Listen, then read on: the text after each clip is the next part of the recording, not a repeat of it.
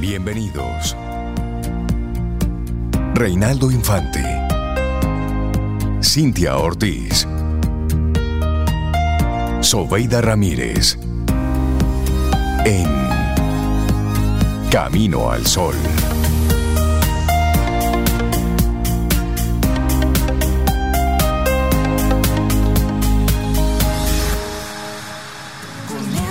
Camino al Sol. Buenos días y bienvenidos a Camino al Sol en este martes que estamos a 29 de agosto año 2023. Buenos días Cintia Ortiz, Obeida Ramírez y a todos nuestros amigos y amigas Camino al Sol oyentes.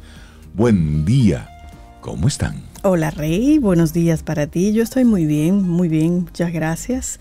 Eh, yo espero que tú también, y Cintia, y los amigos Camino al Sol oyentes, y Elisa, y Loandria, y, Tommy, y que todos estemos bien. Tommy, y los dos. Y los dos nuevos enanos. Los huskies que tenemos aquí.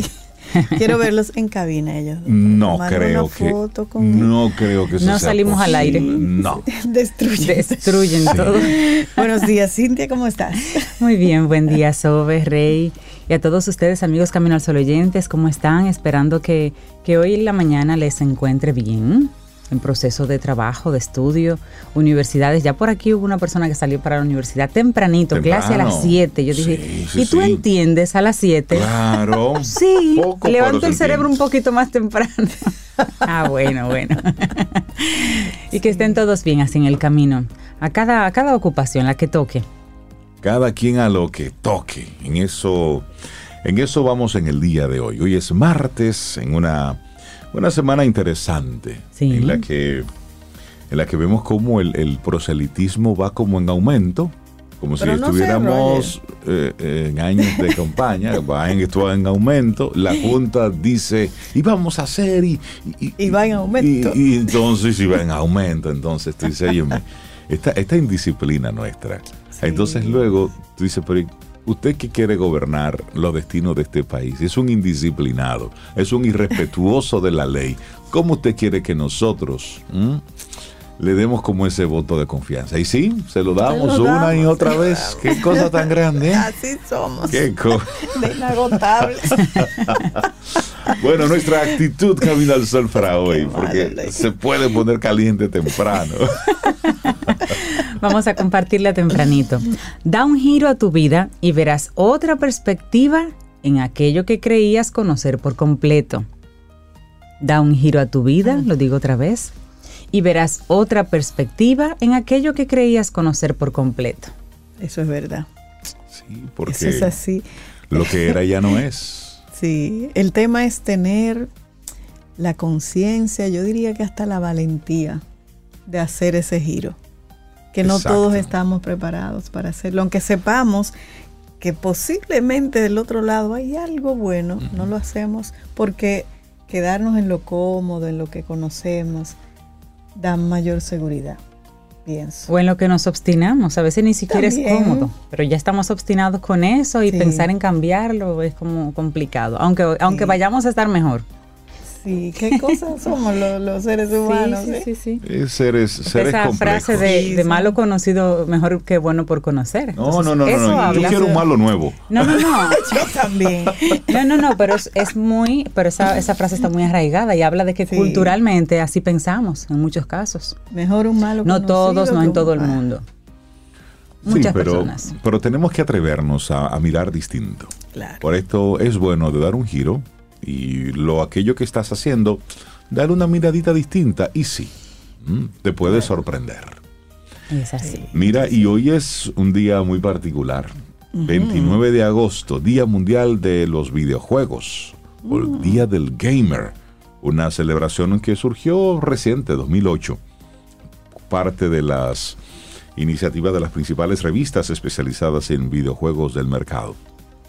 Y la hizo precisamente para llamar la la atención sobre una industria que es, hoy por hoy, una de las industrias que más dinero mueve en el mundo. Así es. En todos sus diferentes aspectos.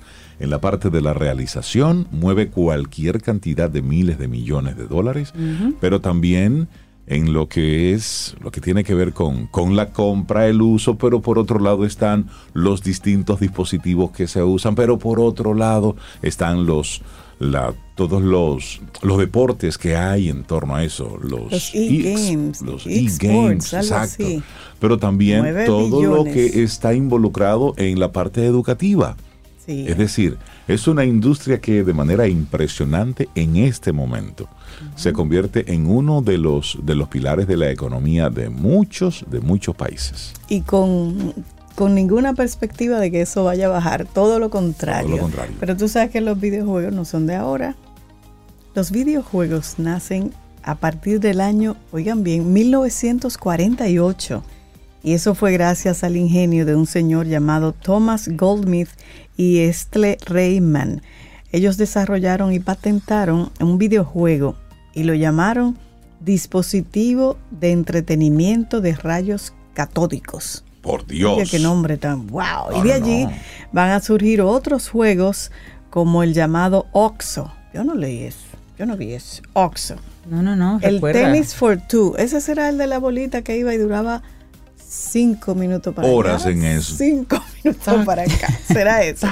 y también uno que se hizo muy famoso que fue el Space War. Yo tampoco. Bueno, con el paso de los años los videojuegos tuvieron nuevas y muchas mejores versiones, pero no es sino a partir de la década de los 80, de los 70, que nace la era dorada de los videojuegos que alcanzaron récord de ventas en distintos países del mundo. Y la evolución, el fanatismo, no ha parado hasta el día de hoy.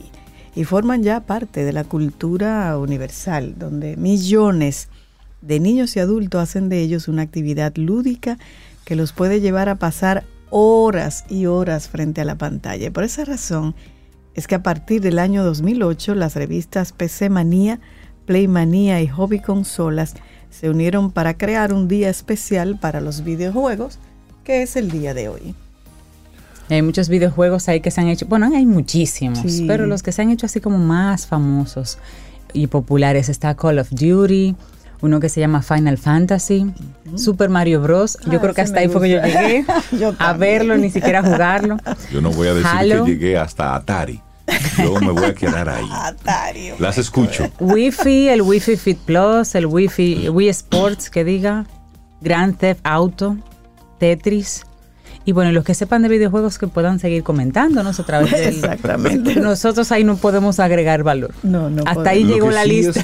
lo que sí es que los, videojuegos que, que, han sido, bueno, pues en estos últimos tiempos un, un elemento de mucha discusión, de mucha disputa sobre su uso, sobre la cantidad de horas que personas están involucradas en esto. Este, este elemento que se piensa como creado para niños, pues miren, la gran industria de los videojuegos está realmente enfocada en los adultos, porque hay videojuegos de cualquier cosa que usted se pueda imaginar. Entonces, de hecho, hay personas que tienen que ser tratadas por su adicción a los videojuegos. Es decir, que lo único que hacen es respirar videojuegos. Personas que tienen que tratar eso como una como una obsesión. Como una, adicción, sí. Sí, sí, Por eso todo hay que ponerle sus límites. Y a los niños, por supuesto, exponerlos a, estos eh, juegos, a este, a este tipo de diversión, de entretenimiento, tiene que ser vigilado, controlado y que los niños utilicen el que esté diseñado para su edad, que eso es sumamente importante. Y con horas limitadas o con tiempos de juego limitados y días limitados porque esto está diseñado especialmente para que usted dure horas y horas y horas conectado ahí. Así es que, oye, es para que usted, papá, mamá, se pregunte, videojuegos, ¿cuál es el videojuego que... Ese que yo le compré a mi hijo, déjame sentarme a ver. a, ver de qué va. A ver, a ver qué va con ellos. Así es. Tú sabes que aquí hay un, joven, creo que tiene 23 años, eh, se llama Saúl Mena y él es un gamer, un jugador de, videojuegos que ha ganado dos veces una competencia que se llama Copa Capcom. Es un, torneo internacional eh, que se hace, que la creó la, una compañía de lucha japonesa que se llama Street Fire. Y él ha ganado dos veces ese, esa, esa competencia en el 2017 y en el 2023 y se consolidó como el mejor del mundo. Saúl Mena se llama. Entonces ya no, un ya no un jovencito. No, ganó en el 2017. Ahí era jovencito. 250 mil dólares. Ok. Por haber ganado. Y ahora en el 2023 ganó 120 mil dólares. Para los niños que están yendo en este momento a sus escuelas, sigan yendo a clases. Pónganse en esto, sigan sí, Eso es uno en un millón. Eso es uno en un millón. Ustedes sigan disfrutando eh, en el colegio con los amiguitos y les deseamos que les vaya, por cierto, muy bien en su segundo día de clases. Que les vaya muy bien. Miren, hoy es otro día internacional para, para reflexionar. Día Internacional contra los Ensayos Nucleares. Se celebra cada 29 de agosto y en 1945 se llevó a cabo el primer ensayo nuclear. Fue en el desierto de Alamogordo, en Nuevo México. Desde entonces se han realizado más de 2.000 pruebas nucleares en todo el mundo, y ello sin tener muy en cuenta los daños a poblaciones y ecosistemas. Si bien antes los ensayos eran una muestra del poderío militar y, y la sofisticación científica, actualmente se centra más la atención en las aterradoras consecuencias del uso de este tipo de armas y de sus ensayos, generando muerte, destrucción y un enorme impacto medioambiental a través de la radiación. Pero ¿por qué se conmemora este día? Bueno, en el 2009 la Asamblea General de la ONU aprobó por unanimidad la resolución 64-35 declarando el 29 de agosto como Día Internacional contra los Ensayos Nucleares. Esta resolución, que fue propuesta por la República de Kazajstán, conmemora la clausura del polígono de ensayos nucleares de Semipalatinsk el mismo día de agosto de 1991. En el 2010 se celebró por primera vez el Día Internacional contra los Ensayos Nucleares con distintas actividades, conferencias, simposios, exposiciones y cada año precisamente se pretende llamar la atención a todo esto. Hace, hace algunos Hace algunos días yo veía precisamente en un documental una prueba que se estaba haciendo en el mar de uno de estos artefactos. Y mi pregunta era,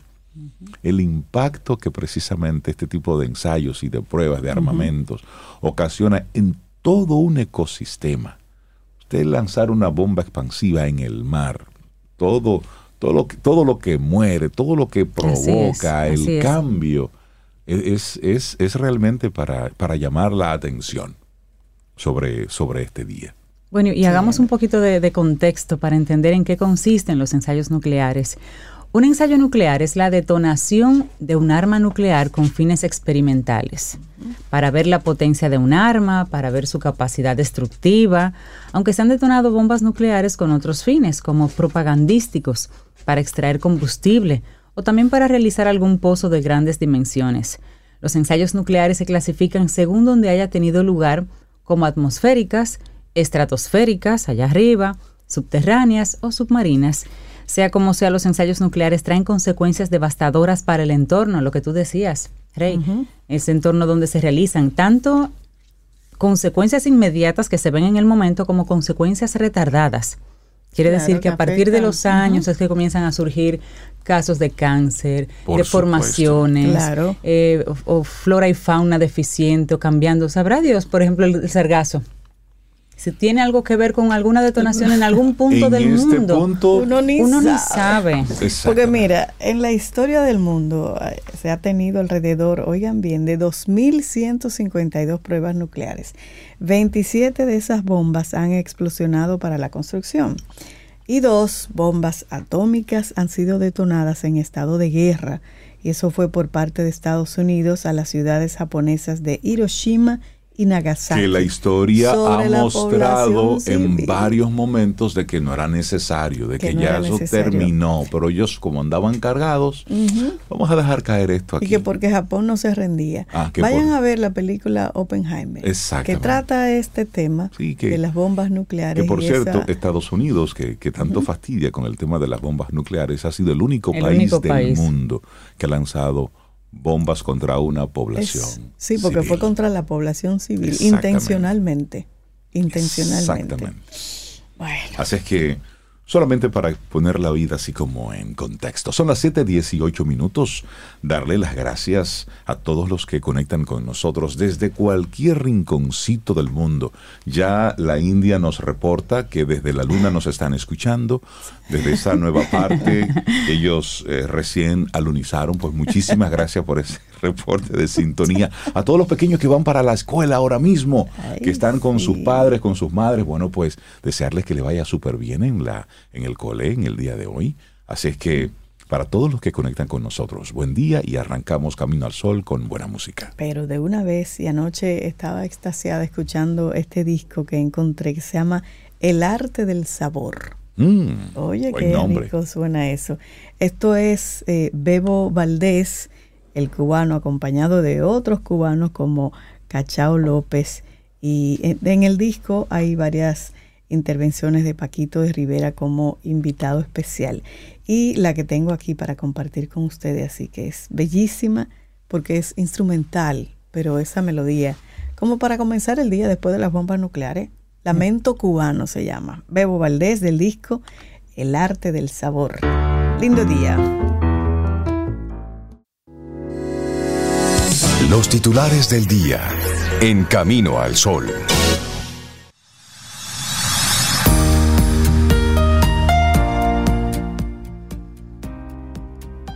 Primera frase del día de hoy. El futuro pertenece a aquellos que están dispuestos a desafiar la comodidad del presente. Una frase de Seth Godin, empresario y autor norteamericano. Él estudió una combinación bien interesante, informática y filosofía. Y por mm. esa línea lleva ya 52 libros. Qué buena combinación. Mira, y la movilidad es un derecho fundamental de todo ser humano. En algunos minutos estamos, estaremos recibiendo a nuestros amigos de Seguros Sura, quienes apoyan la movilidad sostenible, los medios de transporte alterno y son expertos en tendencias de movilidad. En nuestro segmento Quien pregunta, aprende con Escuela Sura, vamos a hablar entonces sobre movilidad sostenible, un futuro más verde para nuestra sociedad. Así es que quédate con nosotros y esto estaremos ya conversando con ellos en nuestra segunda hora, porque quien pregunta, aprende y hay que preguntar. No te quedes con la duda que si quieres preguntar, puedes llamarnos. Así es, llamarnos a nosotros y luego te ponemos en contacto con ellos. Te vamos a recordar el número 849-785-1110. Y por ahí te dice, Sobe, ¿cómo yo me comunico con Sura? Cintia, mira. Y te conectamos. Bueno, aquí tenemos algunos de los titulares para el día de hoy. Son las 7.26 minutos, a pesar de que algunos casos tienen hasta dos años bajo investigación, el Ministerio Público sigue sin avanzar las indagatorias contra cuatro diputados señalados por supuestamente estar ligados al narcotráfico, el lavado de activos y la corrupción administrativa. Una fuente de la Suprema Corte de Justicia confirmó ayer que la Procuraduría General de la República aún no ha depositado evidencias que sustenten señalamientos contra los legisladores, por lo que un juez de instrucción especial está a la espera de las solicitudes para proceder contra estos congresistas. Tres de los diputados que están bajo la mira del Ministerio Público, pero que aún no han sido procesados, pertenecen al partido de gobierno, al PRM, y son Nelson Marmolejos de Santiago, Faustina Guerrero del Ceibo y Sergio Moya del Distrito Nacional, mientras que del Partido Revolucionario Dominicano se encuentra bajo investigación el legislador Héctor Félix de Pedernales. Este es uno de los principales titulares. Tú sabes que en, casos como estos, precisamente una muestra de, de no, no, no, yo no tengo ni hecha ni sospecha, vengan, investiguenme debe ser precisamente cualquier caso vinculado con el Estado. Sin embargo, en nuestro país se juega a la dilación y al olvido. el olvido. El. Es decir, darle la. Yo como figura involucrada en un caso, yo sé que no tengo nada que ver. Ese es mi nombre. No, no, vengan, investiguen y, limpienme rápido. Y que esto sea público y que sea rápido. Claro, claro. Bueno, es uno de los primeros títulos. Digo, es la postura del que no tiene hechas. Ok, lo dejamos hasta Bueno, hablemos de la Feria del Libro, que he escuchado muy buenos comentarios de esta versión 2023 de la Feria Internacional del Libro de Santo Domingo, que estuvo movida y entusiasta este lunes en su tercer día. En el pabellón Paseo de la Lectura, los libreros y las editoriales ofertaron ejemplares a buen precio. Otros se fueron más allá, con especiales de hasta 100 pesos libro y ofertas de hasta tres libros por mil pesos. En el área que está techada y climatizada y que es definitivamente una novedad que se aplaude, la variedad de libros atrae a diversos públicos, desde literatura clásica, libros educativos de ciencia ficción y románticos. Algunos libreros afirmaron que las ventas estuvieron buenas y que cada día va más gente aunque coincidieron que aún no han llegado los estudiantes de las escuelas y los colegios. El orden y la organización son otros detalles que hasta los mismos libreros y por supuesto los visitantes han valorado positivamente. Sin embargo, son mucho menos los stands respecto al año, a años anteriores. La librería del mar motivaba a las familias y grupos de jóvenes a mirar las ofertas de sus libros, a 100 pesos. Y también hay una, una condición interesante y es que hay muchos libros que lo, lo señalan como reliquias. Libros reliquia. Marcos Patrocinio, a cargo de la librería Reliquia, hizo énfasis en que él y su equipo venden solo literatura clásica. O sea, de esos libros que uno conserva. Eso es difícil. Y que no venden nada de libros lights que los de ellos son clásicos y profundos. Exacto, y ahí usted va a encontrar Bodas de Sangre de Federico García Lorca, Platero y yo, de Juan Ramón Rimé Jiménez, La Celestina de Fernando Rojas, y así Truman Capote. Son libros reliquias, así como se llama la, librería.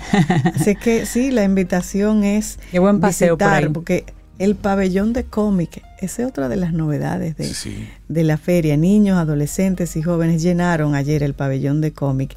En este lugar las paredes blancas están disponibles para los que, los que son creativos, pinten en esas paredes. Y en solo tres días ya están casi llenas. Qué interesante. Vamos para, para la feria del libro. Hay más información, pero vamos a visitarlo. Recordar solamente que la feria está eh, en honor a Janet Miller, que es la escritora homenajeada, y el pabellón de Israel, que es el país invitado de honor, y el pabellón de la imaginación, ese es otro. Son de los tres pabellones más visitados, el de Janet Miller, el de Israel y el de la imaginación. Bueno, en ese pabellón de Israel, a las 11 de la mañana, nuestra querida Esther Hernández va a tener ahí una sesión con niños y niñas, cuentacuentos, trucos de magia, canciones y demás. Ay, sí, sí, sí. Mira, yo voy a aprovechar. Un espectáculo maravilloso. El libro nuestro del Círculo de Lectura, hoy martes 29, a partir de las 9 y hasta las 9 de la noche, Vamos a estar vendiendo el libro en el pabellón de escritores. Nos invitaron la feria del libro. se va a sentar en el pabellón de escritores. Yo voy a estar allá de 7 a 9 de la noche. Ay, excelente, Sobe. Qué bien. me miras la cara. Sí, te la miro de mucha, de mucha, felicidad. Y a claro partir que de las 9 en el pabellón de los escritores, eso es en la Biblioteca Nacional. La entrada por la César Nicolás Penson. Qué bueno. Esperamos verte por ahí. Estaré ahí de 7 a 9 de la noche. Bueno, cambiamos de tema. El gobierno presentará proyecto de alcantarillado pluvial para el Gran Santo Domingo. Abinader aclaró que la obra se va a realizar con inversión pública. Bueno, sí, claro, o sea. El presidente Luis Abinader anunció que en 15 días el Gabinete de Construcción presentará al país un proyecto de alcantarillado para el Gran Santo Domingo, obra aclamada para hacer frente a las constantes inundaciones por la carencia de un sistema de drenaje pluvial. Abinader hizo este anuncio durante la semanal con la prensa, un espacio de conversación con los periodistas para ofrecer, vía preguntas y respuestas, informaciones gubernamentales y de interés para la prensa. El proyecto de alcantarillado le tomará al gobierno 16 años para desarrollarlo, precisó el mandatario, y aunque esta no es una obra que los distintos gobiernos se han motivado a hacer porque no se ve para fines de posicionamiento político, Abinader indicó que su gobierno está trabajando con el diseño. Además dejó claro que el proyecto se va a ejecutar con inversión pública, descartando de esta manera una alianza público-privada. Los planes para el abordaje del drenaje pluvial en República Dominicana no han faltado. Desde el 1969 hasta el 2011 se ha hablado, se ha pensado al respecto.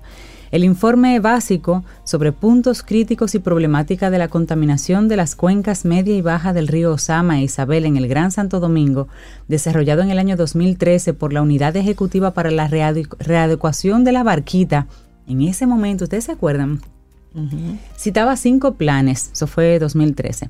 Citaba cinco planes. Plan Maestro de Alcantarillado Sanitario y Pluvial de Santo Domingo, de 1969 la propuesta técnica para un programa de acción para el saneamiento de la ciudad de Santo Domingo en el año 1994, Plan Director de Drenaje Pluvial para la ciudad de Santo Domingo del año 1997, Plan de Saneamiento Ambiental para las cuencas Media, Baja, Osama, Isabela, Jaina y el litoral de Santo Domingo de 1999 y el Informe Diagnóstico y Estudios Básicos para el Plan Maestro de Alcantarillados de Santo Domingo en el año 2011.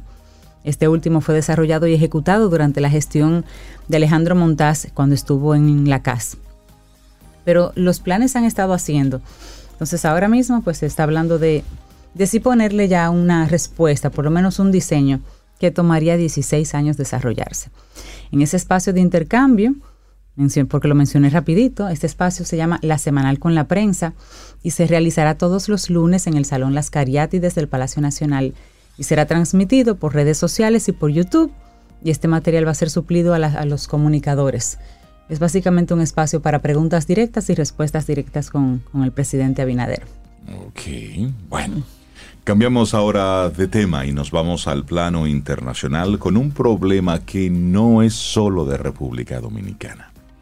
Las razones detrás del impactante dato de la ONU de que la mitad de los embarazos en el mundo no son intencionales.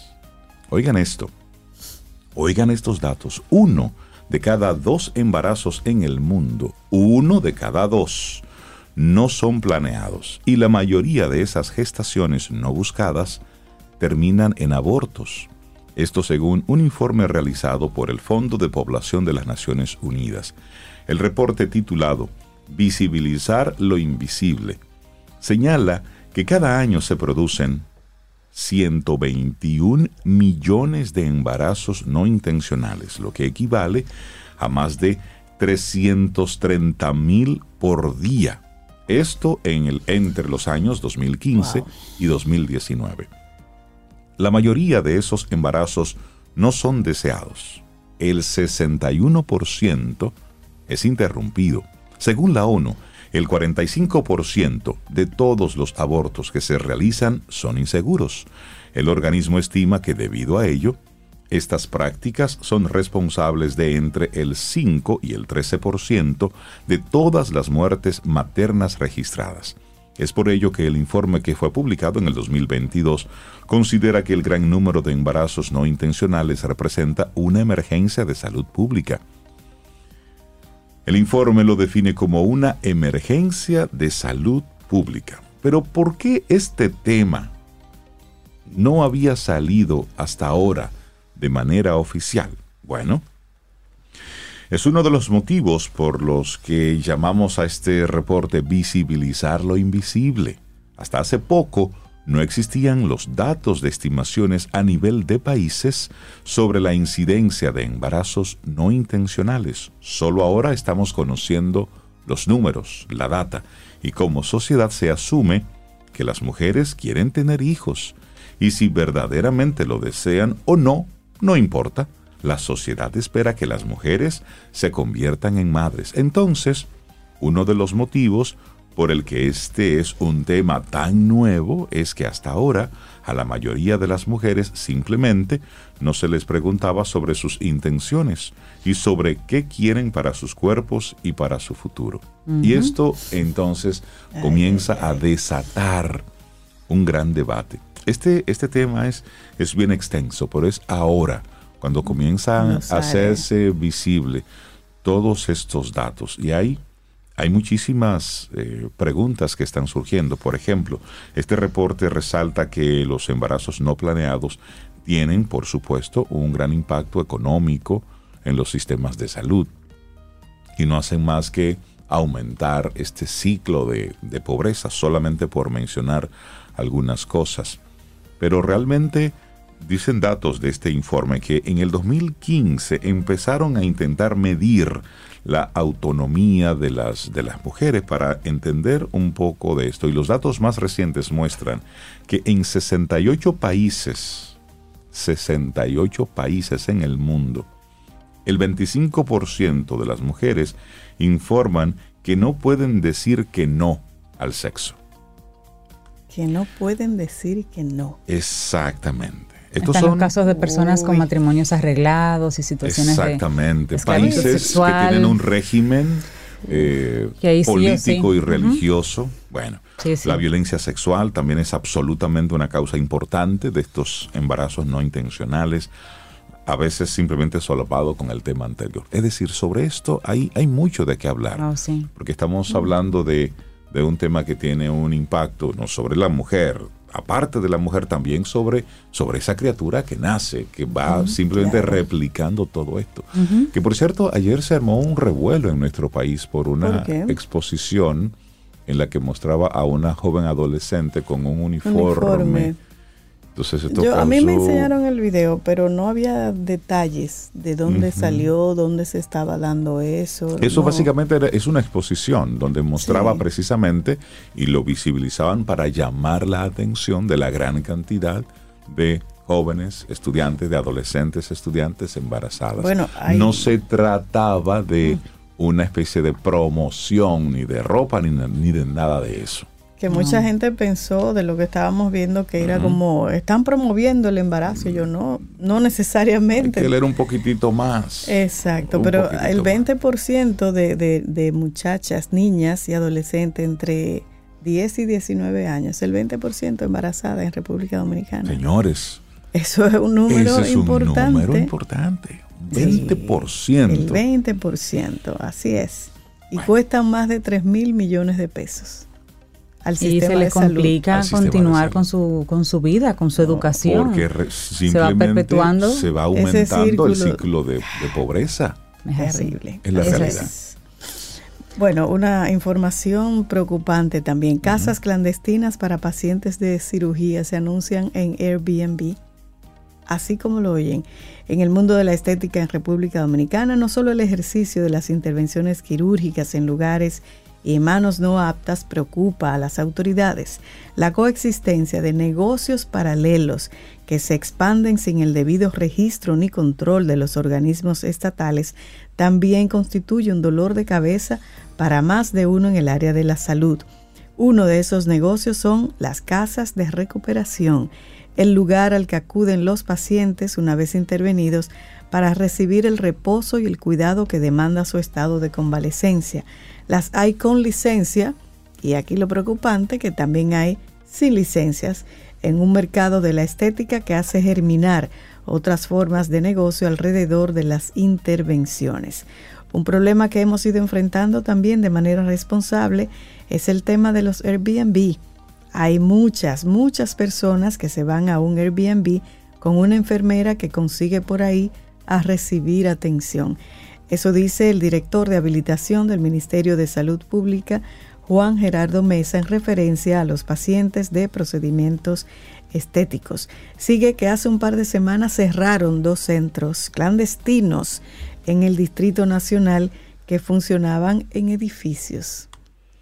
Es decir, usted se opera y se va a un apartamento. Y eso es delicado porque usted necesita un cuidado especial. en un lugar especial con ciertos niveles de acondicionamiento. Uno de los establecimientos lo buscan en Google y el precio está entre 85 dólares por día de alojamiento al paciente más 75 dólares por día al acompañante. Es un negocio. Eso es un negocio. Bueno, estos son algunos de los titulares que te compartimos en este Camino al Sol. Vamos avanzando. Laboratorio Patria Rivas presenta En Camino al Sol, la reflexión del día.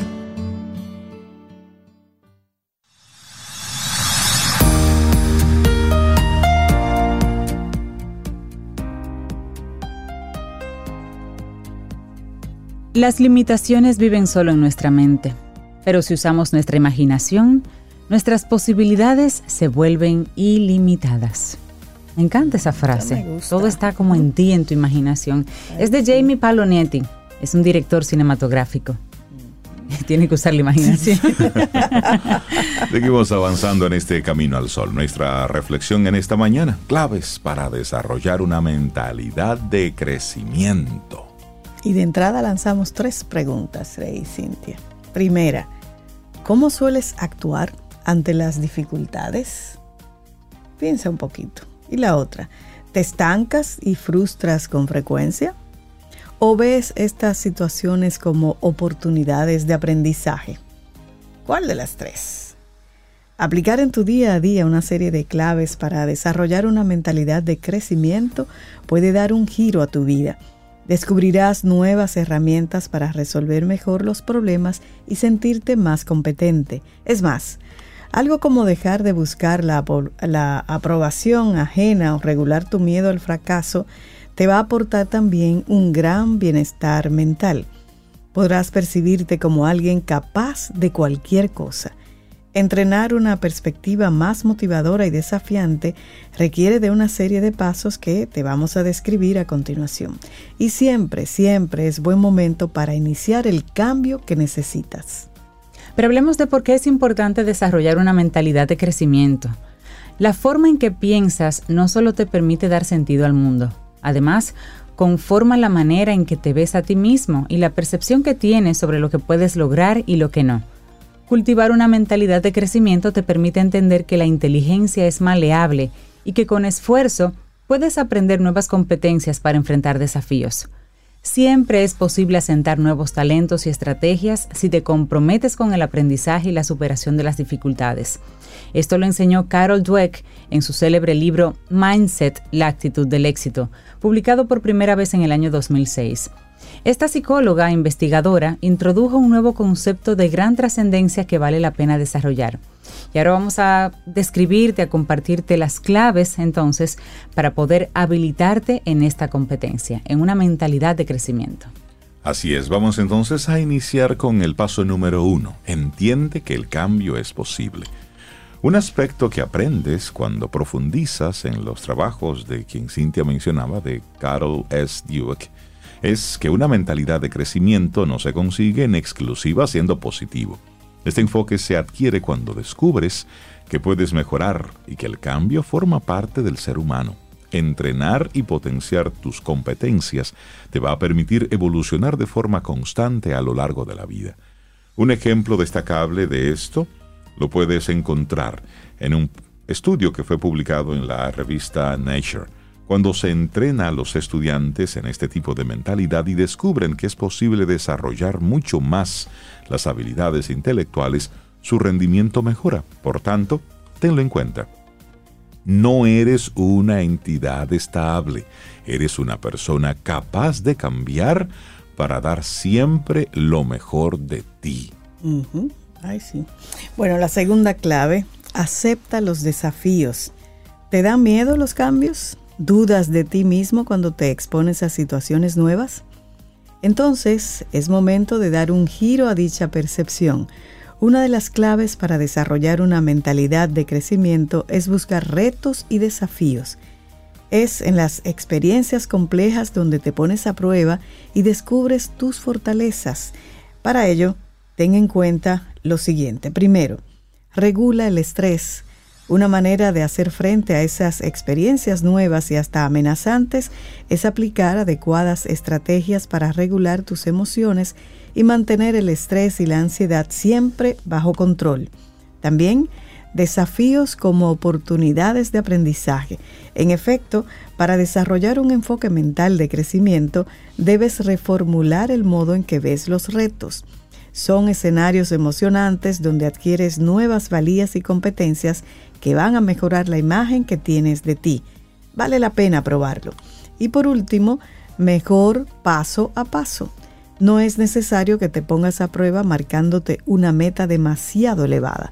No hace falta beber de la charca de los leones para descubrir tus valías. Basta con retos sencillos para ir poco a poco elevando la dificultad. La mentalidad de crecimiento forma parte de un proceso constante de adquisición de conocimientos. Así es que paso a paso. Bueno, otra clave, trabaja tu motivación intrínseca. Carol Dweck, que es la persona que hemos estado mencionando como el origen de estas claves, señala en su libro Mindset, la actitud del éxito en el 2006, algo interesante que nos gustaría también recordar. Una persona con mentalidad fija se rinde cuando su entorno le dice que no vale para algo, para hacer algo. Tú no sirves para eso, se rinden. Sin embargo, quienes aplican una mentalidad de crecimiento dejan a un lado las opiniones externas y se guían por la motivación intrínseca. En ese sentido, una investigación divulgada en Brain Sciences destaca que existe una interacción neurológica entre este tipo de mentalidad y esa motivación que parte del amor propio, de la confianza y de la fuerza interior. Gracias a esta combinación de fortalezas, podrás alcanzar grandes metas y crecer como persona a lo largo de tu vida. Alcanzarás la mentalidad de crecimiento cuando te sientas cómodo en medio de un desafío o de un problema. Antes, deberás manejar tus miedos e invertir esfuerzos en potenciar esas habilidades. Recuerda también que eres una persona en proceso de crecimiento, capaz de cambiar para lograr sus propósitos. Y bueno, el número cuatro, no temas equivocarte. Forma parte del proceso. Hey, suelta esa mochila. Una de las claves más decisivas para desarrollar una mentalidad de crecimiento es perder el miedo a los fracasos. Es cierto, Nada mina más el ánimo que fallar, que caer una y dos veces en el mismo valle y sentirte incompetente. Sin embargo, es necesario que no te desanimes. A veces, un paso atrás no es más que un modo de coger mayor impulso. Ten en cuenta que todo error te ofrece un aprendizaje, o como dijo Thomas Edison, una experiencia nunca es un fracaso, ya que siempre viene a demostrar algo. Intenta aplicar este razonamiento a partir de ahora y te vas a dar cuenta del cambio y te vas a acordar de nosotros aquí en Camino al Sol. y la quinta clave, entiende el poder del todavía.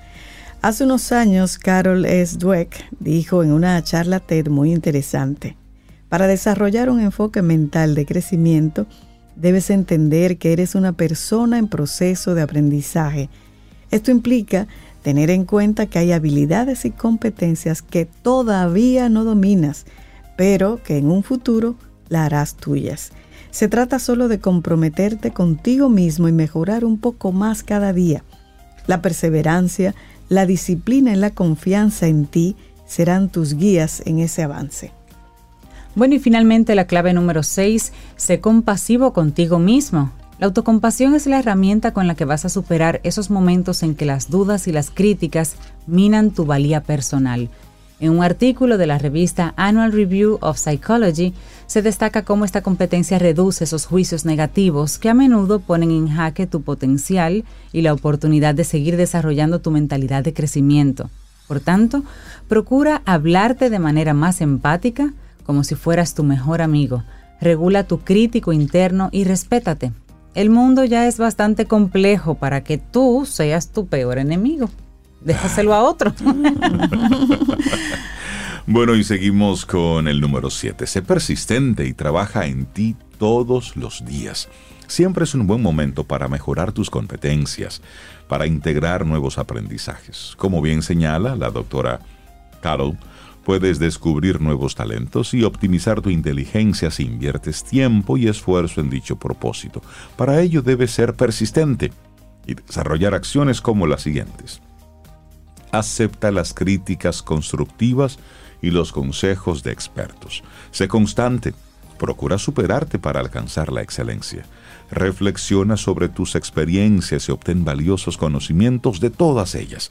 Mantenga el entusiasmo y la curiosidad por descubrir nuevos conceptos y destrezas. Y también, mira el mundo como un escenario lleno de oportunidades que puedes aprovechar. Esa abundancia y el mundo es posibilidad. así es. Bueno, llegamos a la clave número 8. Sí a un enfoque resiliente. Mentalidad de crecimiento y resiliencia tiene una relación directa tal y como señalan en un estudio publicado en Educational Psychologist, el cual fue realizado por la propia Carol Dweck, cuando un estudiante hace uso del enfoque resiliente, en sus estudios, toma conciencia de que con su esfuerzo puede superar los desafíos académicos. No lo dudes, aplica en tu día a día esa mirada que procesa las dificultades como oportunidades de aprendizajes para avanzar de forma más satisfactoria y plena. En ti hay recursos que puedes desarrollar para utilizar a tu favor y manejar cualquier reto, problema o encrucijada. Esta valía te aportará un gran bienestar. Bueno, y desarrollar una mentalidad de crecimiento es un proyecto de vida que te puede traer grandes beneficios. Es más, seguro que te has dado cuenta de que a tu alrededor, al alrededor de nosotros también, hay muchas personas que aplican un enfoque mental fijo, a lo mejor nosotros mismos. Son aquellas que ante cualquier desafío se ven innumerables problemas y son incapaces de aportar una sola solución. De hecho, son personas que dentro de su vocabulario lo que dicen es, el problema es, el problema es, el mm, problema, no la situación, lo que sucede, ya lo ven como un problema. Claro. Deja estas figuras a un lado y procura florecer como ser humano. Invierte en esta competencia y podrás trabajar mejor en tus sueños y en tus proyectos. Tal labor es un arte cotidiano, un viaje de esfuerzos y descubrimientos que nunca se detiene no dudes en embarcarte en este proyecto tan emocionante para tu bienestar. Para el tuyo, Camino al Sol Oyente, y para el nuestro también, Rey, Sobe. Eso lo tenemos que hacer todos. Claves para desarrollar una mentalidad de crecimiento, un escrito de la psicóloga Valeria Sabater, y lo compartimos aquí hoy en Camino al Sol. Laboratorio Patria Rivas presentó En Camino al Sol, la reflexión del día. Ten un buen día, un buen despertar. Hola. Esto es Camino al Sol.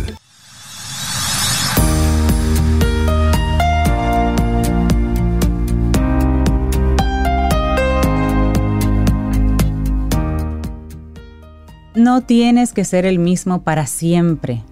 Tienes permiso para reinventarte y convertirte en algo nuevo. Esta es una frase de Sonja Parker ella es ciclista paralímpica australiana. Me encanta esa frase. Sí, de hecho es el mismo para y es liberadora. Sí, muy. Es liberadora, de verdad. Saber que se vale, que se vale. Claro. Tú eres abogado, por ejemplo, y resulta que también siempre has querido escribir o cocinar.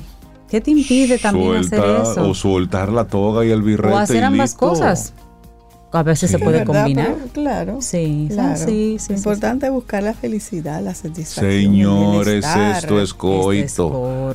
y uno no sabe qué tan corto. Mira, Rey, a propósito, antes de la entrada de nuestra querida colaboradora, eh, lo que comentábamos hace unos minutos sobre la niña en uniforme. Es una exhibición de Jorge Pineda que está en, en la feria. En la feria del libro, en la Plaza de la Cultura más bien en la Bienal Nacional de Artes Visuales que abrió en esta semana en la Plaza de la Cultura. Y es obra, como dije, de, Jorge Pineda, uno de los más importantes artistas nuestros que lamentablemente falleció. Bueno, de hecho, la, Bienal está, está eh, dedicada, a él. Y la colección se llama Colección de Primavera, que es la que muestra a la niña con falda caqui, una camisa azul, embarazada y incluye esa obra de Pineda, 57 pinturas, entre otras cosas. Y él siempre fue un, una persona sensible a esos temas sociales. Y él tiene varias obras eh, que enfocan esa parte del embarazo en niñas y adolescentes como una forma de, de visibilizarlo y ver qué solución se le busca a ese, a ese tipo de problemas. Así que la, foto, el, video que andaba circulando es una muestra de Jorge Pineda en la Bienal. Exactamente. Visibilizando una situación. Exactamente. Que no podemos tapar con un dedo, lamentablemente. Así es. Bueno, y nosotros, ya que estamos en, la semana o en las semanas de, del libro, de, de, conectar con autores, con distintas obras, pues hay una colaboradora muy especial que me, imagino que debe estar en, sus aguas en estos días. Delta Eusebio, escritora, profesora y bueno, colaboradora querida aquí en Camino al Sol. Delta, buenos días y bienvenida de nuevo a Camino al Sol. ¿Cómo estás? Buen día, chicos y chicas. Estoy muy bien. No, se te nota, ya tienes un Te veo un cambio de look. Muy linda. Que te queda muy bonita.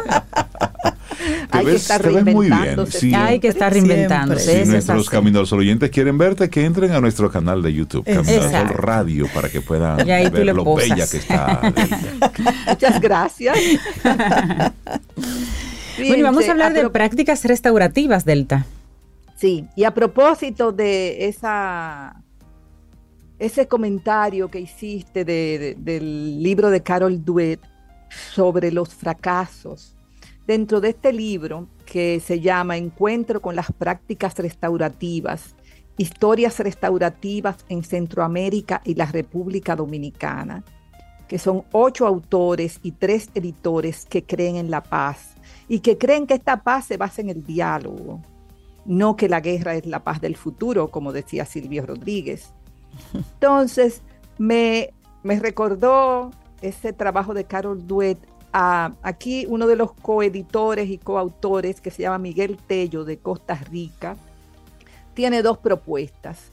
Uno que se llama Círculos en la Montaña, que habla de seminarios de liderazgo que imparte en la montaña de la cordillera de Talamanca, en Costa Rica, junto a la Fundación Extraction. Y el otro, cuyo título me encanta, se llama Mis mejores fracasos. a ponerle un ranking a eso. Mira, yo le voy a robar esa pregunta a Miguel. Cuando él comienza esa propuesta, dice, ¿cuál fue tu mejor fracaso? Qué buen título. Y llama la atención el uso de la palabra mejor en vez de peor, que es el adjetivo que usualmente usamos en esos casos. Yo, yo le cuento a cualquier amiga, óyeme, mi peor fracaso jamás se me hubiese ocurrido. Y es un interesante experimento y es una invitación por parte de Miguel a dejar de abordar los fracasos como experiencias vergonzosas, a mostrarlas y airearlas como vivencias positivas. Y en su trabajo de círculos en la montaña, él enfoca el liderazgo en tiempos de VUCA. Eso me llamó la atención. ¿Qué es VUCA? Volatilidad, incertidumbre, complejidad y ambigüedad. Excelente. Entonces, tenemos una propuesta de aquí, de República Dominicana, en este libro. Es muy interesante se llama Un colegio que ríe, aprende y sueña. Y es la experiencia del trabajo con las prácticas restaurativas en el Colegio Civitas en la República Dominicana. Y es la historia de cómo una mujer joven empezó a confrontar su propia experiencia educativa, la que ella había vivido, con la creación de su espacio de aprendizaje soñado. Esto la llevó, como, como decían ustedes hace un momento, a cambiar, a cambiar de profesión, de ámbito de trabajo y especializarse en educación emocional y prácticas restaurativas. Nos va contando paso a paso de cómo fueron creando un plan de disciplina positiva, promoviendo conciencia y manejando la prevención y gestión del conflicto desde la perspectiva participativa. O sea, en este programa se ha logrado crear en el Colegio Civitas un espacio restaurativo donde los estudiantes tienen voz desde la más temprana edad. El que daña a otro es capaz de darse cuenta de, de eso. Y el que es dañado puede expresar lo que siente. Y a través de un círculo o de una reunión restaurativa se restablecen los lazos. Y con el mutuo acuerdo del ofensor y el ofendido se imponen las, las sanciones del lugar. Además, es una propuesta interesante porque da a los Caminos al Sol oyentes ejercicios prácticos, ideas para poder restaurar ciertas áreas con la familia, porque esto va dirigido a familias, adolescentes, a niñas, a colegios. Entonces, volviendo al libro, tenemos la propuesta de Carlos Smith desde Panamá que me hizo, me reí mucho solo imaginándome a Carlos. Él cuenta un fragmento de la vida de los panameños que yo había olvidado. Ese momento cuando las calles se llenaron de tanques de guerra, ametralladoras y bombardeos, y no se sabe cuántas personas murieron. Y esta violencia está en la memoria colectiva de, de todos los panameños.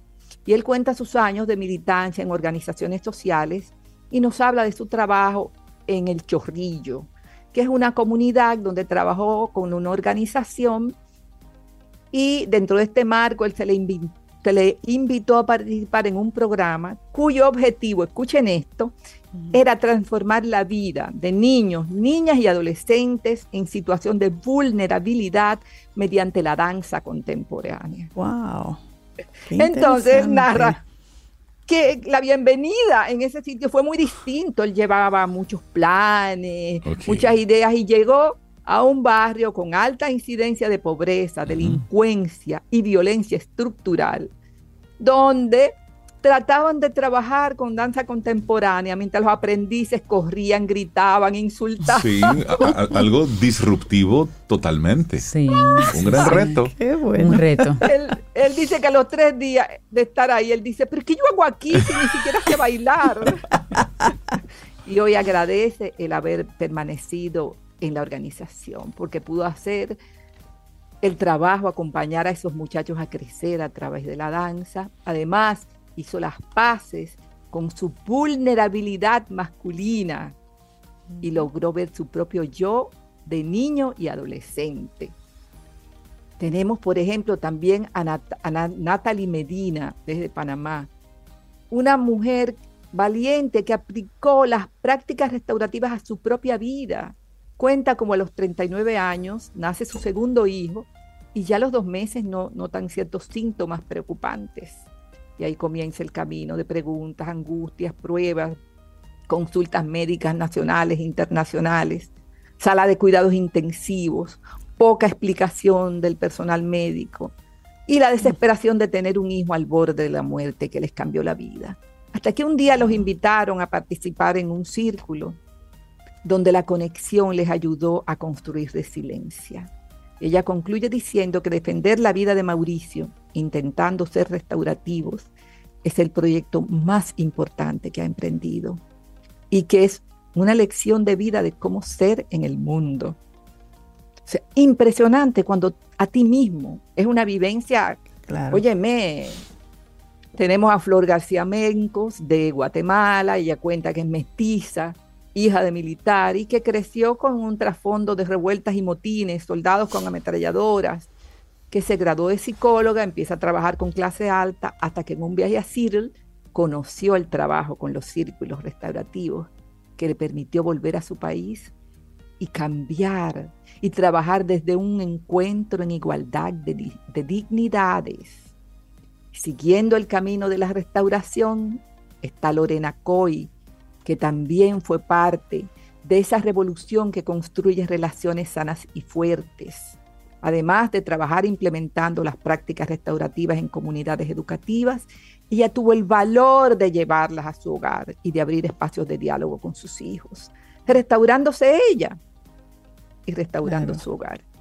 Entre girasoles y mariposas de Araceli Chajón, también desde Guatemala, nos habla de los círculos de confianza que van creando una especie de magia, de los sentimientos desagradables que van perdiendo fuerza y de adolescentes que pudieron cambiar, cambiar su vida diaria y de cómo al mismo tiempo los círculos los ayudaron a todos a despedir los que partieron, sobre todo en el proceso del COVID-19 y en especial el de un adolescente de su comunidad que se quitó la vida.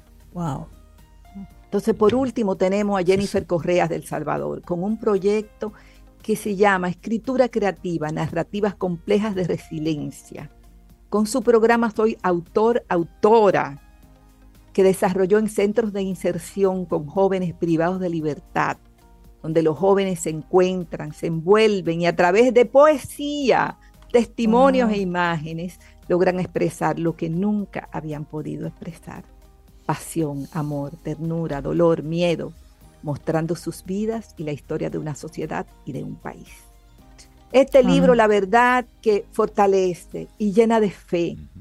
Nos recuerda que el cambio es posible. Son ocho experiencias y como estas, al día ocurren múltiples que no conocemos, porque las noticias que salen en, todos los periódicos del mundo tienden a ser las negativas. Entonces el cambio es posible. Y este libro está aquí a la venta en la República Dominicana.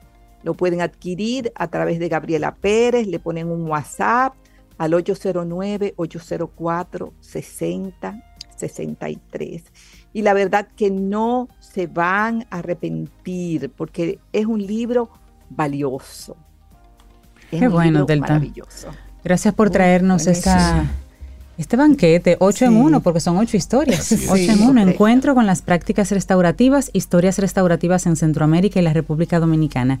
Y las personas que no hayan logrado anotar el teléfono, pues a través de Delta y de Camino al Sol le haremos llegar nuevamente ese contacto para que puedan hacer. Es. un bonito regalo para una persona que necesite mirarse hacia adentro o buscar respuestas. Y sobre todo creo que aquí el, recurso o lo que Delta nos ha regalado hoy es atrevernos a darle una mirada a nuestro entorno y a nosotros mismos. Si hoy te encuentras en un momento de mucha vulnerabilidad, recuerda en qué otro momento te viste así y cómo lograste salir de ello. Y, hacer ese análisis que, que proponía Delta el libro del principio, o sea, ¿Cuál es tu mejor fracaso? Claro. Pensar en eso, hacer ese ejercicio. Una buena pregunta. ¿Qué propone, Miguel Tello? Yo ah, le probé la Sí, no, buenísimo. Delta Eusebio, muchísimas gracias. Te mandamos un, gran abrazo. Te queda muy bien tu nuevo look. Oh, Muchas gracias. un beso. Lindo día, Delta. Un abrazo, Delta. Ten un buen día, un buen despertar. Hola. Esto es Camino al Sol. Camino al Sol.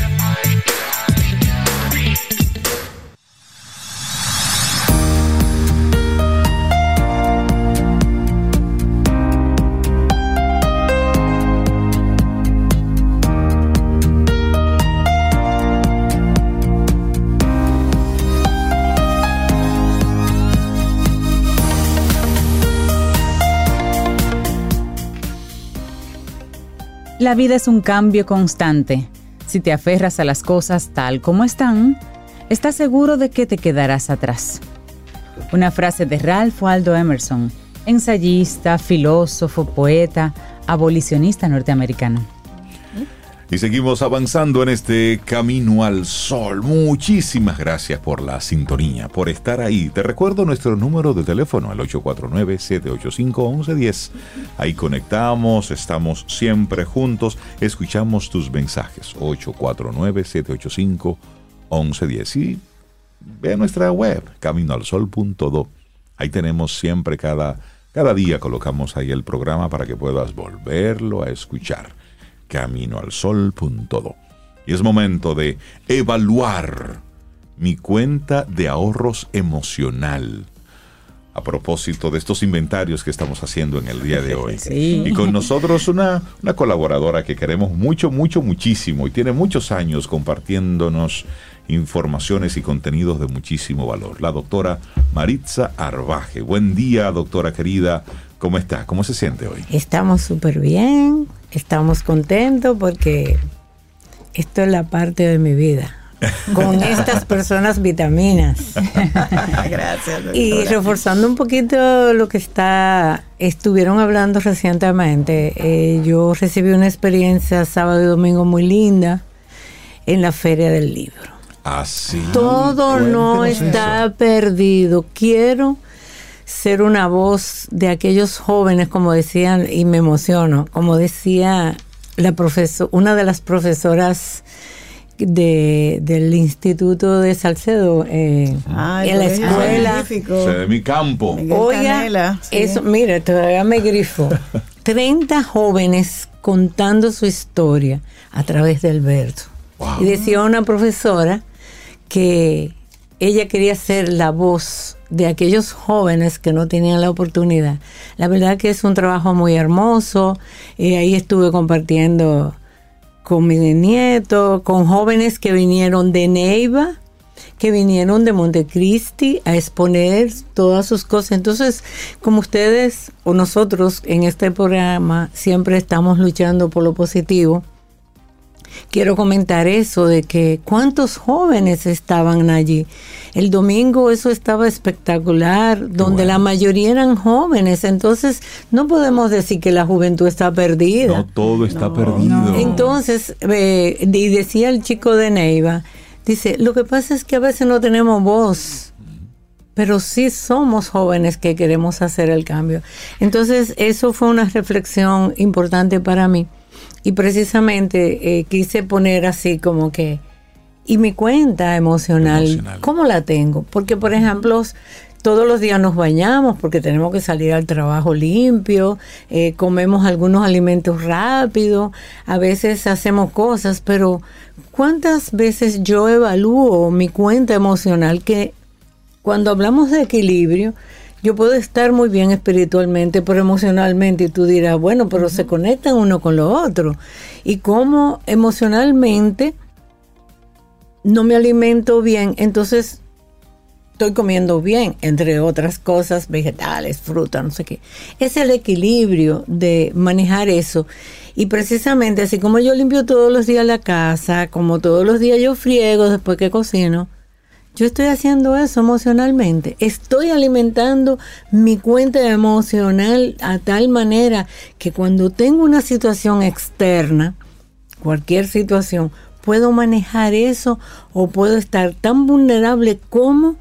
Y una reflexión que quiero dejar en este día es, a pesar de toda la evolución, de todos los equipos y de ahora con la inteligencia artificial y todo, voy a dejar de ser humano. ¿Dónde está el sentimiento humano?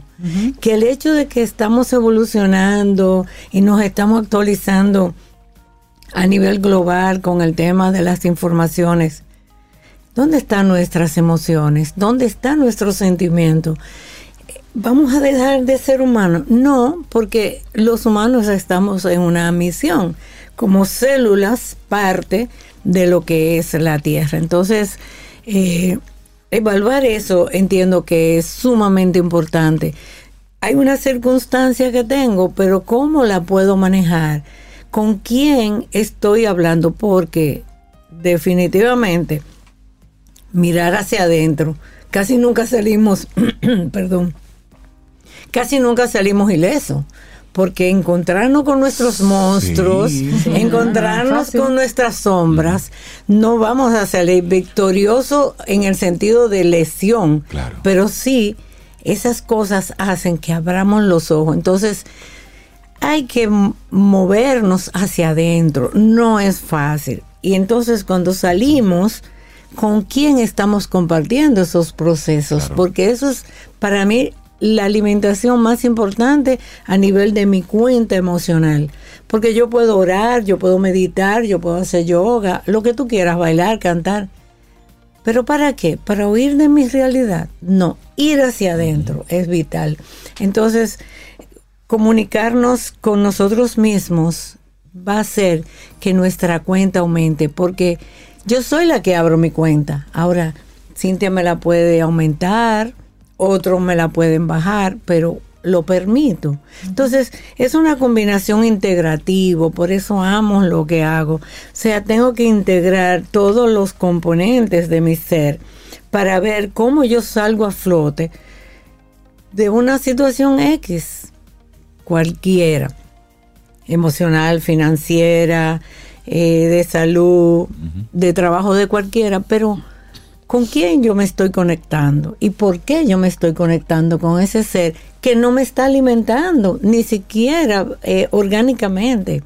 Entonces, ese es, ese es mi plan, de que no dejemos de hacer seres humanos íntegros para lograr que donde vayamos dejemos un poco de luz, porque todos somos luz, todos podemos transmitir a pesar de nuestra situación personal no estar haciendo un pregonero de quejas, de maltrato, porque si tú no le puedes hacer un bien a ti misma, si tú no le puedes hacer un bien al otro, mejor quédate callado, porque se dice que el silencio es la primera parte de conectarte contigo mismo.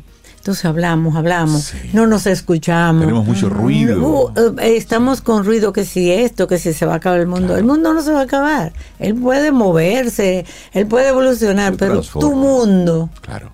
Sí. ¿Qué tanto tú lo limpias? ¿Qué tanto tú lo alimentas? Y estar claro con eso que usted dice, doctora, de, de hacer esa evaluación y ese inventario. Es que deberíamos hacerlo diario. Por supuesto. Y sobre todo tener la valentía. De, hacernos las preguntas. Porque mire, cuando usted se va a acostar y dice, ¿y qué hice? ¿Y, qué, ¿Y por qué hice esto?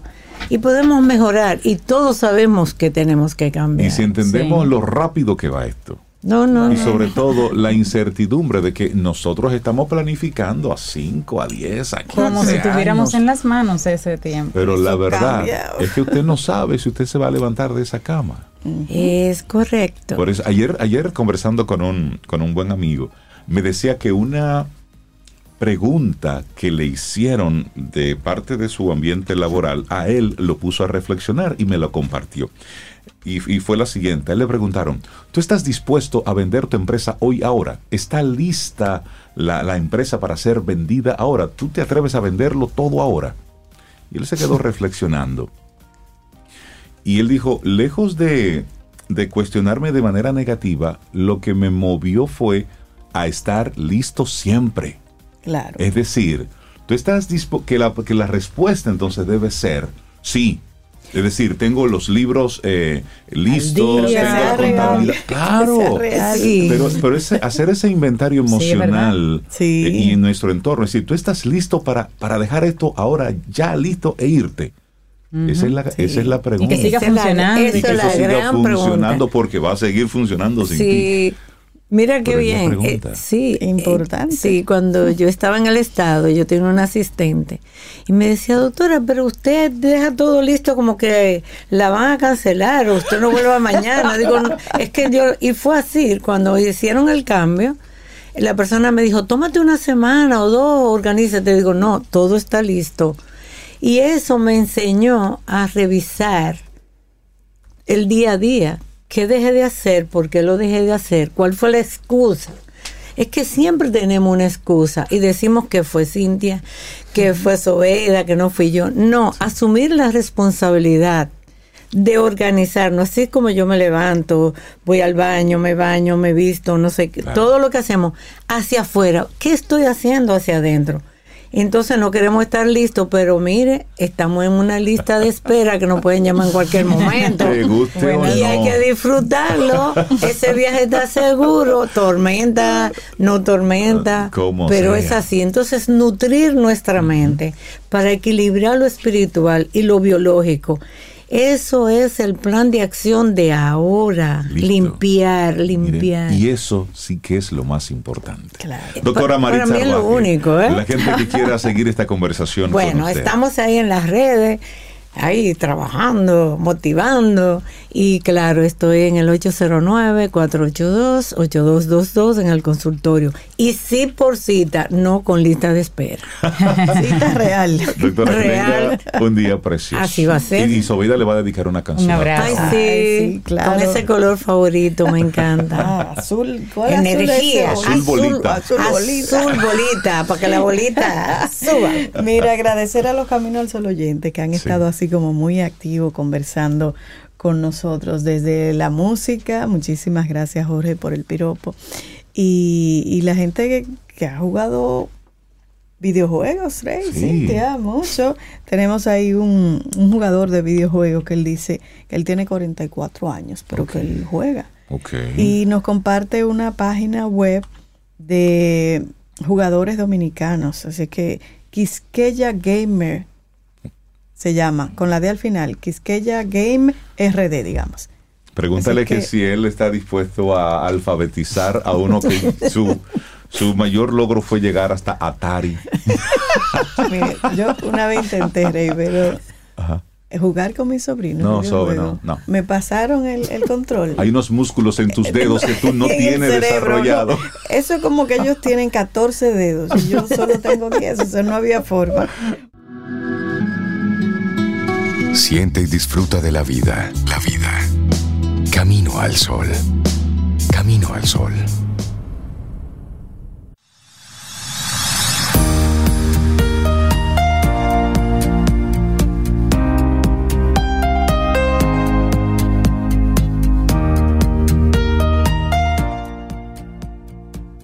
Si crees que puedes, tienes razón. Si crees que no puedes, también tienes razón. Es una frase de Henry Ford, empresario norteamericano, fundador de la Ford Motor Company. Ese hombre cambió, ese hombre causó un gran revuelo. Bueno, él es el padre de la producción en masa. Claro que sí. Las líneas de Ford, De hecho, los, los cocheros no querían saber de él. Oh, pero los dueños de los, de caballos, no querían saber de él. claro. Y este señor es en la historia lo más parecido a la inteligencia artificial Ahora, es decir, de ahora sí, porque ese hombre cambió en solo 10 años el uso de los, caballos y de los coches como elemento de movilidad y lo transformó hacia los vehículos ya movidos por un motor de combustión. Ford modelo T. Por supuesto. Y entonces, ¿qué ocurrió? Que él, que fue un innovador en, en su tiempo, también encontró otros innovadores que fueron superando lo que él hizo. Sí, claro, claro. Y entonces precisamente de eso vamos a estar hablando en nuestro programa en este momento de movilidad. Darle la bienvenida, los buenos días a Nicole Hernández. Ella es coordinadora de movilidad de nuestros amigos de Segurosura para hablar precisamente en nuestro segmento Quien pregunta aprende. Nicole, buenos días y bienvenida a Camino al Sol. Muy buenos días, feliz de compartir con la familia de Camino al Sol. bienvenida, Nicole. Y contigo vamos a tener este tema de movilidad sostenible, un futuro más verde para nuestra sociedad. Esas serían muy buenas noticias, así como que ya toda la movilidad es verde en un titular, ¿tú te imaginas? Pero hablemos para poner en contexto al que escuche y diga, pero movilidad sostenible es qué? ¿Cómo se lo podríamos explicar? Sí, claro, cuando hablamos de movilidad sostenible, pues nos referimos a prácticas, modelos, hábitos de movilidad importantes de personas y empresas que ayudan a reducir lo que es el impacto negativo al medio ambiente. Ya, por lo que usan, la forma en que lo usan, por la logística, digamos, el mejor uso de los tiempos. Entendido. ¿Entendiste eso? Y entonces, sí, totalmente.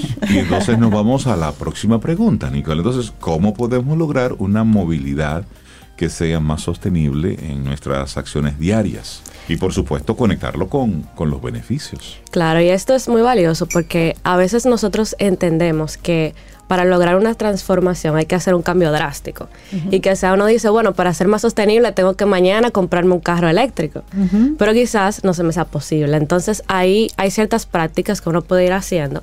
Por ejemplo, con el tema de los vehículos compartidos. Si voy al súper, no es lo mismo yo salir en tres vehículos separados al súper que quizá ponerme de acuerdo con mi tía, con mi mamá. Mira, vamos a elegir el jueves para ir en un solo carro al supermercado. Así ya, en vez de movilizar tres vehículos en la vía, solo movemos un solo. Yo juraba que era eso está chévere. Claro. yo juraba que movilidad sostenible era una bicicleta, un motor de eso eléctrico. no, si ya en vez de salir tres carros, claro, sale un menos impacto que está haciendo negativo. Claro. Qué bueno. Así lo mismo, por ejemplo, con los niños al colegio. Si tengo un vecino que tiene el, niño en el mismo colegio que yo, pues así podemos ponernos de acuerdo, aunque sea un día a la semana, mira, vamos a buscarlo en un solo vehículo, un día lo buscas tú, un día lo busco yo. Entonces así, lo mismo, reducimos conozco ese, caso, conozco ese caso de tres vecinos que se pusieron de acuerdo y están en los colegios cerquita, muy cerquita, y ellos viven en el mismo edificio y se turna. Vecino uno recoge a sus hijos y a los otros dos. Vecino dos y luego vecino una buena práctica, de verdad. Y además que se fomenta esa, eso de la vecindad y las buenas costumbres. Sí, y se da, y se da entonces una, una, una convivencia distinta. Claro, sí, así es. Me gusta eso. Y otra cosa que podemos hacer también, hoy en día la tecnología, como ustedes hablaban al inicio, pues nos permite muchas cosas. A veces ya no hay que ni desplazarse a un lugar para poder realizar algo, como es el tema, por ejemplo, de Internet Banking o el mismo seguro, ya tú lo puedes pagar por una aplicación. Entonces, en vez yo de desplazarme a un banco, desplazarme a la aseguradora hacer la fila. hacer la fila, pues ya puedo pagar desde mi propio móvil. Yo te voy a presentar un par de amistades que tengo, que no hay forma, Rey Cintia. Van al banco a hacer lo que sea, pagar un... Yo, pero señores, del celular. Bueno, ya, pero depende de la persona. A veces esa es su única salida. Ya yo le entendí. No, no, Ya yo le entendí con algunos adultos. Ese no es el caso. Ese no es el caso. No, pero realmente es utilizar la, tecnología, lo que está ahí en beneficio precisamente del, del proceso.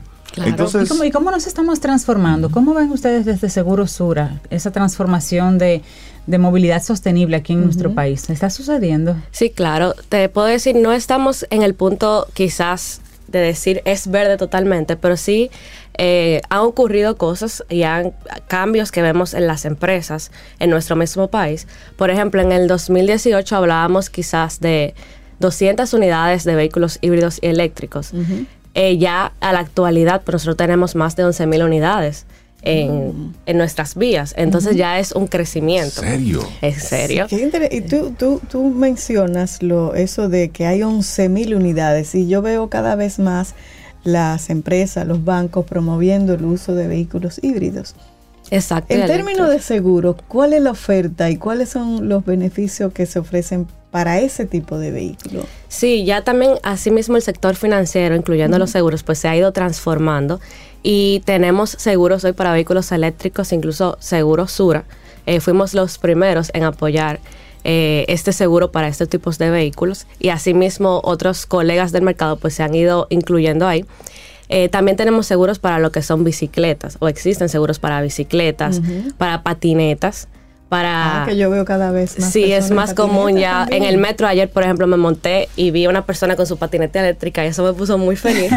porque uno mismo viendo más personas, pues se motiva. Claro. Eh, bueno, aquí tenemos, tenemos aquí algunas personas que vienen en sus en, sus motocicletas eléctricas. Sí. Ah, sí. No pueden abrir para entrar la bicicleta. Acuérdate, también delivery que han optado por esa opción. Sí, e incluso también ya hay seguros para las personas que caminan a pie porque al final, independientemente tú es decir, un seguro para caminadito a pie. Claro, porque hay riesgos. Al, tu caminar a verdad? Entonces, y eso implica al peatón, al peatón, y, su responsabilidad. que hacen ejercicio caminando. Claro, toda tu movilidad a pie, pues entonces hay, hay seguro para eso. Ahí está. Sí, porque no se puede dar un estrellón bueno y bueno. no, y te pueden pasar cosas, puede ser que te provoque un accidente, que te, te, roben tu celular, que se pierdan tus documentos, entonces todo eso ahí se ve. Pero mira qué interesante. Yo todavía tengo mis tengo tengo un tema con los vehículos eléctricos y es porque muchas de nuestras generaciones a propósito del, del petróleo. Entonces, aunque no compramos gasolina, sí estamos cargando nuestro vehículo con electricidad que es generada precisamente con combustibles fósiles. Y cuando entonces estamos hablando de movilidad y todo eso, recuerdo que ayer uno de los titulares que estábamos compartiendo era precisamente sobre un proyecto de ley que hay sobre la colocación de unos paneles en una de las presas ah, para ir generando. Entonces ahí yo digo, bueno, me hace sentido que un vehículo eléctrico se cargue bajo una plataforma que también es, Genera energía limpia. Exactamente, genera energía Pero limpia. para allá vamos. Eh, mientras tanto tenemos que convivir en ese mundo gasolina. Sí, sí. Entonces, desde, esa, desde, esa, desde ese punto de vista, desde Seguro Sur sabemos que hay... Ustedes tienen muchos estudios, muchos avances. ¿Cómo está República Dominicana con relación a nuestros vecinos de Latinoamérica en el tema de, de movilidad, de, de pensar lo distinto? Sí, claro, ahí te puedo decir que vamos avanzando, porque en Latinoamérica sí tenemos países muy avanzados con un sistema público de transporte muy integrado, pero yo te diría que vamos en camino, porque si vemos en República Dominicana quizás hace 10 años, a lo que vemos ahora que tenemos el, metro, que tenemos más personas utilizando bicicleta porque ya contamos con ciclovías, que ahí ya hay sistemas eh, corredores que, ya van por más avenidas, que eso permite que la persona pueda pues utilizar más lo que son los eh, sistemas públicos. Y también tenemos incluso iniciativas del país en el cual se utilizan eh, autobuses eléctricos. Recientemente eh, salió lo que es, por ejemplo, a los niños en los autobuses eléctricos que iban a ser como un sistema para buscarlos al colegio. Entonces ahí sí se va viendo esa transformación en nuestro país respecto a otros. Es decir, aunque usted no lo crea República Dominicana, va, va, avanzando sí, señores, Sí, es que tenemos 500 años apenas 500 años. 500 es un país recluta. Cuando tú consideras Europa, sí, nosotros somos un país recluta. No, y lo importante que es la conciencia tanto de nosotros como miembros de este, de este país y también de las empresas. Porque al final las empresas también juegan un papel importante habilitando eh, medidas, modelos para que el empleado también se motive. Claro, claro. Totalmente de acuerdo. Y conciencia también a uno eh, como ciudadano, porque tú dices, hay ciclovías, hay incluso pasos peatonales, pero no los respetamos. Entonces tenemos que ir también haciendo ese tipo de conciencia de, de respeto a los demás y, a lo que esté establecido para la movilidad de, todo ese tipo de, cada, cada actor tiene que hacer su parte. Ciudades más limpias, más iluminadas, para que la gente se motive también a caminar con esos, Mira, con eso, eso que tú dices, por ejemplo, en este tiempo, no se justifica que nuestras calles y avenidas estén oscuras. Cuando haya tanta variedad de luminarias solares, solares lámparas solares, es decir, no se justifica ese cablerío que estamos viendo. La circunvalación oscura completamente, la autopista Duarte oscura completamente. A veces el puente, la zona oriental. El puente debajo de los distintos de los distintos elevados oscuros cuando hay tantas alternativas baratas para precisamente... Y solares. Sí, sí, a eso me refiero.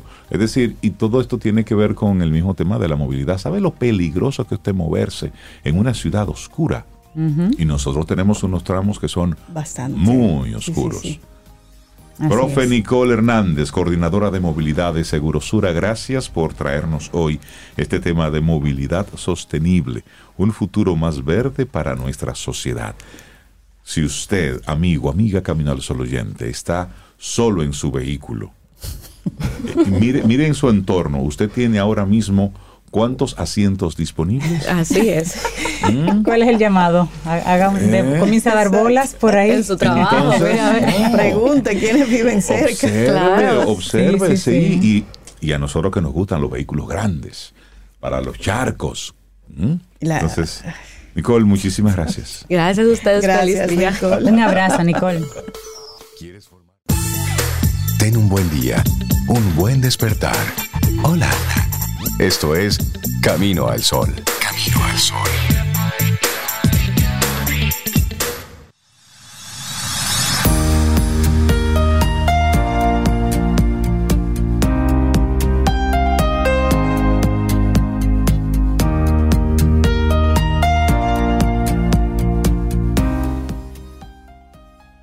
No puedes solucionar un problema con la misma mentalidad que lo creó.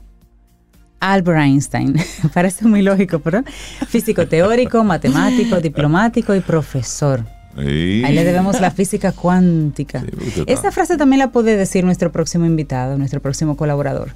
Definitivamente. Sí, cuando tú tienes un problema de dinero, no puedes solucionarlo con la misma mentalidad que lo creaste. Sí, pero si tú tienes ahora un problema de dinero que ha sido creado por un complejo, entonces esto es mucho más grave. ¿Qué es lo que vamos a estar hablando?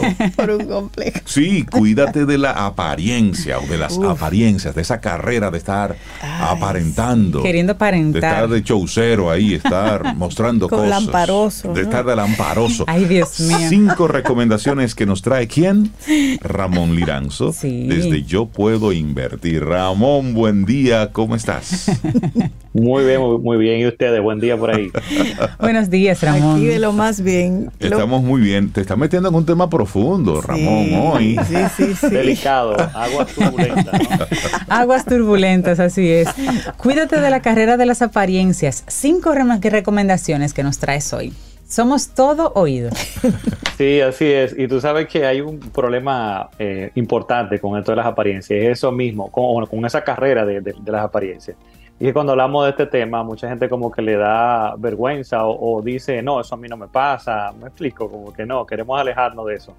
Y realmente debemos reconocer que consciente o inconscientemente, todos estamos pues expuestos en algún momento o hemos sentido ese tipo de, de necesidad de de correr atrás de, los otros, ¿no? De, lo que está pasando en nuestro entorno.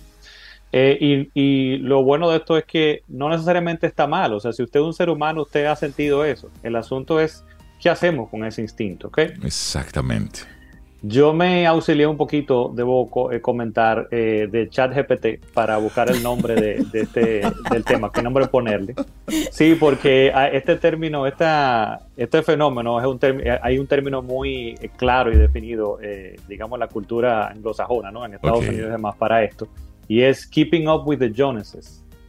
Eh, y yo decía que cómo le, cómo le llamo esto en español, cómo le podemos decir. Y ChatGPT pues me propuso eso y me pareció fantástico, la carrera de las apariencias. Y, y, voy a leer aquí rápidamente para que poner en contexto la definición que me presentó inmediatamente. Dice aquí que es la idea de tratar de igualar o superar el nivel de vida, mm. posiciones materiales o las apariencias de los demás en un esfuerzo por encajar o competir socialmente.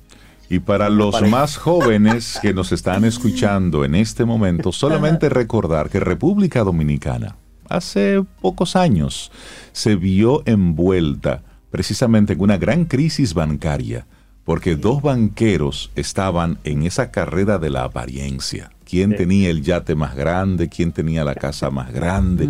Y eso dio al traste con la economía de un país. Así es. Solo para no olvidar.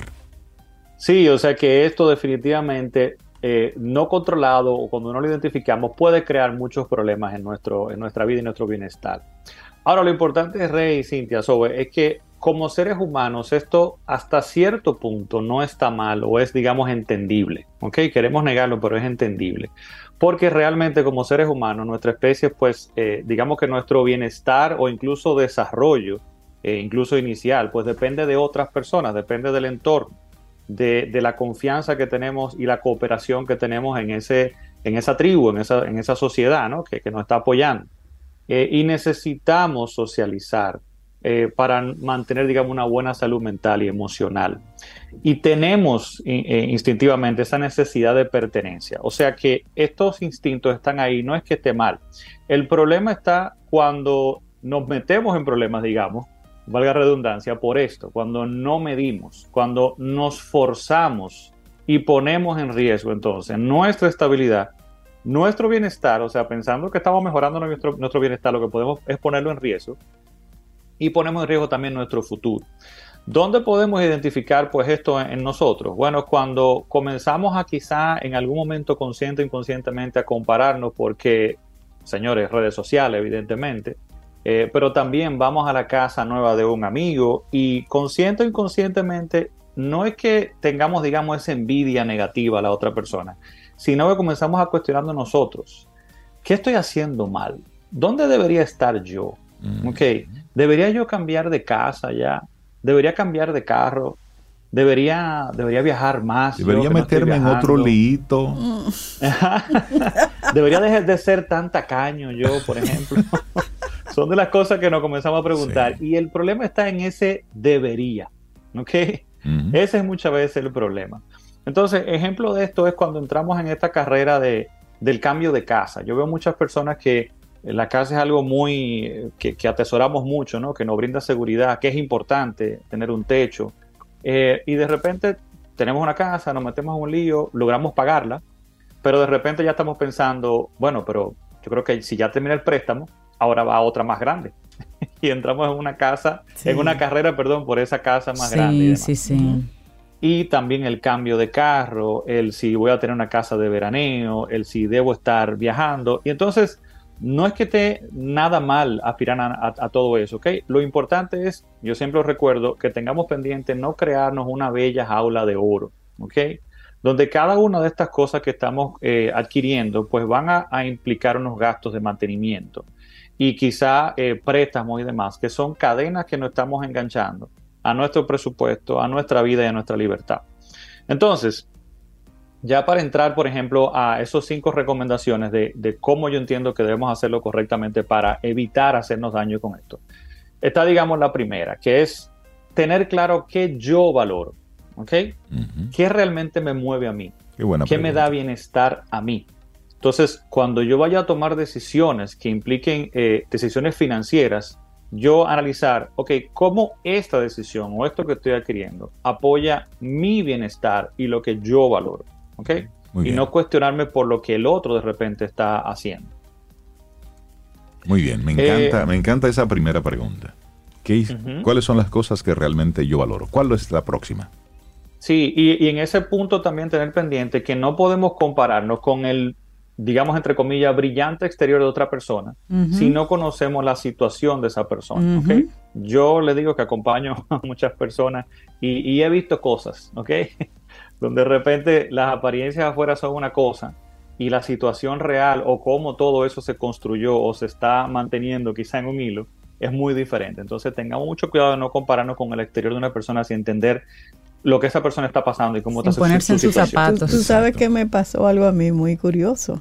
Estaba de viaje con mis dos hermanas, entramos a una tienda y ellas empezaron a comprar. Y yo quería también comenzar a comprar y de repente digo, espérate, yo no, no vengo preparada como para ese nivel de compras. y yo hice así, como que mirar para arriba, mirar para abajo. y compré cuando vi que había un especial interesante. Sí, porque cada quien tiene su realidad. Y, su ritmo de compra, sí. O sea, mis hermanas dan para allá, yo, yo no. Exacto. Y, eso está y ahí está el truco, claro. Y no me sentí mal por eso. Ahí está el truco, el atrapar el instinto, porque va a llegar. El asunto es qué hago con él. Y no es que esté mal, por ejemplo, de repente comprar. Es cómo eso entra en mis finanzas. Ahí va, por ejemplo, el segundo punto, que es evaluar el impacto de esas decisiones que estoy tomando en mi presupuesto hoy. Tener pendiente que no vaya a afectar la estabilidad hoy de mi presupuesto. ¿Qué proporciones puedo yo destinar de mi presupuesto a esto que estoy comprando? dejar siempre ese espacio que no afecte, por ejemplo, el poder cubrir mis necesidades, el poder cumplir mis compromisos, el no afectar mi ahorro regular. Por eso que estoy tomando esta decisión. El tercer punto ahí relacionado con este eh, tiene que ver evaluar el impacto entonces ahora en mi estabilidad futura cada vez que yo tengo un nuevo gasto, una nueva compra, ¿okay? si involucra activos, esos activos van a involucrar gastos recurrentes. Ese yate en la marina hay un costo de mantenimiento, esa mm. casa en la playa hay un costo de mantenimiento, ese timeshare en Estados Unidos hay un costo de mantenimiento. ¿Puede mi presupuesto de hoy y futuro mantener esto? Y esos préstamos que estoy tomando, ¿qué proporción eh, pues van a involucrar dentro de mi, de mi eh, presupuesto para el futuro? El punto número cuatro es buscar siempre crear patrimonio que vaya sustentando mis gustos y otros activos. O sea que lo ideal es yo adquirir patrimonio activo. Activo estamos hablando de eh, productivo, que, generen algo, claro. Exactamente. De forma que este, este nuevo ingreso que está generando ese patrimonio pueda sustentar entonces otros activos y otros gustos. ¿okay? Ahí entra entonces la importancia de invertir para que cada una de estas eh, cosas que yo estoy agregando a mi presupuesto no sea, como decía, una cadena que estoy colgándole nueva, sino que haya un nuevo, un nuevo flujo de ingresos que me permita ir sustentando esto. Y por último, el punto número 5 es tener un fondo de los gustos. Todas estas cosas que yo deseo, que me llaman la atención, que yo quiero pues agregar a mi vida, a mi bienestar, para que logren ese efecto de bienestar, busquemos planificar y destinar un monto regular para estos donde yo vaya ahorrando para esto, ¿no? Y agregando ese dinero, pero también saber que si encuentro que tuve un muy buen bono en este año, o me saqué la loto, no sé, aquel que tenga mucha suerte, o llegó el doble muy bueno y no me lo esperaba, o tal inversión generó mucho ingreso, mucho retorno, pues yo puedo tomar quizá una parte de esto y destinarlo, ok, a este fondo de los gustos, y cuando he acumulado el dinero, pues entonces adquiero definitivamente lo que necesito. Fondo de los Ay, Ramón. Yo estoy haciendo eso. Qué forma de terminar camino al sol hoy. Rey, te hay que hacerte un fondo de ¿Eh? los gustos. No, no, yo tengo eso claro. Yo estoy, yo estoy tranquilo. Sí, sí, sí, sí, sí. Yo tengo ese fondo claro. Porque no es, ni es tan grande, ni es tan profundo, ni es tan variado. Es muy bueno, lo de variado. Pero tiene, tiene fondo el fondo. Sí, sí, sí, el fondo tiene fondo. Y, estoy tranquilo, yo me puedo ir ahora mismo. Y yo tengo, si no tiene, yo tengo mi asunto organizado, Ramón. Cuídate de la carrera de las apariencias. Deja de estar del amparoso. Recomendaciones que nos compartió Ramón Liranzo. Ramón, muchísimas gracias por el regalo que nos hiciste hoy. Qué cinco buenas recomendaciones. Claro. Y, y ven a cabina para que vea el fondo. Ah, sí, sí, sí. Ven, ven a cabina para que vean el fondo. ¿A dónde va el fondo? ¿A dónde va el fondo? Prometo para la próxima ir para allá. Vamos Pero siempre pensando en productividad, ah, Ramón. Sí, eso sí, ah, eso sí. Siempre es producción sí, siempre. siempre pensando siempre, en, eso en, eso. Ramón, te mando un gran abrazo. Cuídate mucho. Lo acabaron en el aire. No, no. Mire, ya nos vamos, pero queremos enviarle un gran abrazo y felicitaciones a Jackie Viteri, Jacqueline Viteri, que en el día de hoy va a estar lanzando su primer libro ¿verdad? de la Universidad a la Oficina, hoy 29 de agosto a las 7 de la noche, ahí en la Universidad APEC, en el auditorio Leonel Rodríguez Rip. Su sí. primer libro de etiqueta, su escuela de etiqueta, recuerden. Sí, así es que Jackie deseamos Viteri. muchísimos éxitos, de verdad que sí. Llegamos al final de nuestro programa. Mañana miércoles y el universo sigue conspirando. Si usted quiere y nosotros estamos aquí, tendremos un nuevo Camino al Sol. Ay, sí, nos vamos con Maná y con Eden Muñoz y esto es Amor Clandestino. Lindo día. Aquí termina Camino al Sol. Pero el día apenas comienza.